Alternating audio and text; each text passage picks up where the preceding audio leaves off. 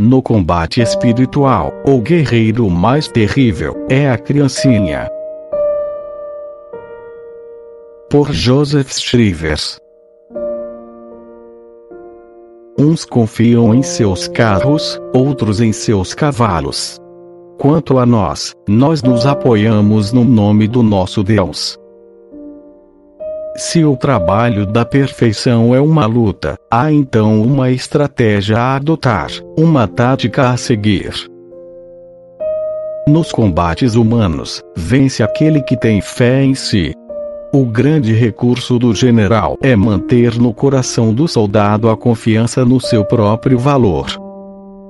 No combate pelo divino amor, o guerreiro mais terrível é a criancinha, que nenhuma confiança tem em si mesma, e tudo espera de Jesus, que junto a ela combate.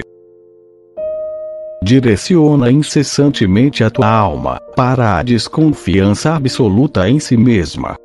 Exalta cada vez mais tua confiança em Deus, e vencerás. O país do divino amor é situado além das fronteiras humanas. Nenhum homem é capaz, com suas próprias forças, de dar um único passo no caminho que para lá conduz. O natural e o sobrenatural se aproximam, se entrelaçam tão bem que a alma se engana muitas vezes. Ela atribui a si mesma um papel que pertence exclusivamente à graça, Jesus se insinuou de tal modo no ser da alma, que frequentemente ela pensa que anda sozinha, quando é levada pelos divinos braços do Senhor. Deves te persuadir de que a fraqueza da natureza humana é sem limites.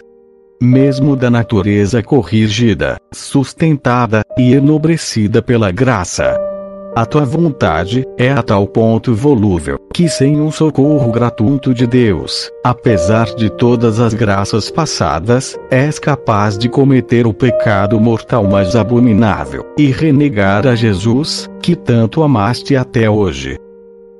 Não percas jamais de vista esta verdade fundamental. E o que ainda é mais assustador nessa fraqueza radical é que a alma nem por isso se assusta. Ao contrário, ela alimenta em si mesma uma secreta presunção que lhe faz dizer: jamais cairei. Essa presunção é talvez o único obstáculo sério na vida espiritual.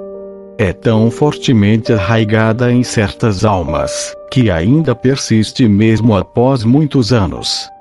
Para arrancá-la, Deus permite numerosas quedas, algumas vezes realmente pesadas, para que finalmente a alma descubra o horrível câncer que a consome. Oh, como é preciso rogar a Deus que nos faça conhecer a nossa fraqueza, sem nos deixar cair no precipício.